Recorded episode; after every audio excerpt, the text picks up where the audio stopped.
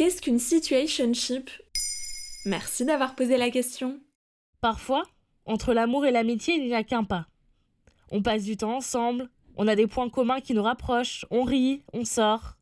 En fait, la frontière est tellement fine qu'il y a des chances que l'on s'y perde. Imaginez, vous avez rencontré quelqu'un avec qui vous vous entendez parfaitement. Vous êtes tout le temps fourré l'un chez l'autre, vous vous êtes même embrassé quelquefois, voire ça a dérapé plus loin. Pourtant, quand vos amis vous demandent qui est cette personne pour vous, vous ne savez pas répondre. Meilleur ami, partenaire, simple relation libre, impossible de mettre un mot dessus. C'est ça, une situationship. Le concept devient de plus en plus populaire et le hashtag situationship cumule plus de 350 millions de vues sur TikTok. Et comment je sais que je suis en train de vivre ça? Pour savoir si l'on vit une situationship, il faut se poser les bonnes questions. Par exemple, est-ce que vous avez défini les termes de votre relation avec la personne? On parle en anglais de discussion DTR pour Define the Relationship ou définir la relation. Vous savez, cette conversation souvent un peu difficile qui permet de poser les bases. Mais il y a aussi d'autres signes, énumérés par la psychologue Sarah Kuburik pour USA Today. Vous ne parlez jamais de votre futur ensemble, vous vous présentez comme ami à votre entourage, l'autre personne ne se gêne pas pour voir d'autres gens, et surtout, vous avez l'impression que ça stagne. Pourquoi il y a de plus en plus de gens dans cette situation?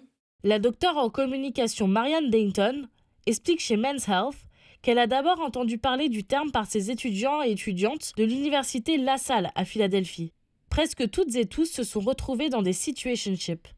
Pour elle, cela est d'abord dû au fait qu'à notre époque, s'engager jeune dans une relation fait peur, et que les jeunes préfèrent garder une certaine liberté.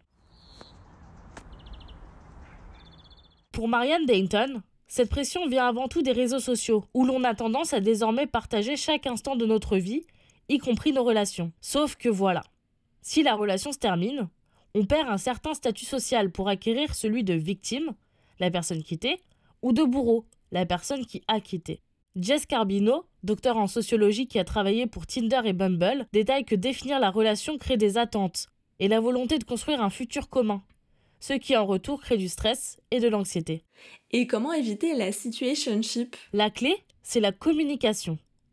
Si vous sentez que votre amitié dérive en situationship, parlez-en avec la personne concernée. Le pire des cas, rapporté par une enquête menée par l'application de rencontre Hinge, est que souvent, la situationship ne convient qu'à une seule des deux personnes, l'autre attendant patiemment le moment de la fameuse conversation Define the relationship. Pour autant, il n'y a rien de mal à rester dans cet entre-deux amitié-amour, tant que les deux personnes s'y sentent bien. La docteure en psychologie Christy Charkoutian explique pour Women's Health qu'une situationship, tant qu'elle ne dure pas trop, peut être un bon moyen d'explorer ses options, apprendre à connaître la personne, puis de décider si l'on veut s'engager ou non. Voilà ce qu'est une situationship.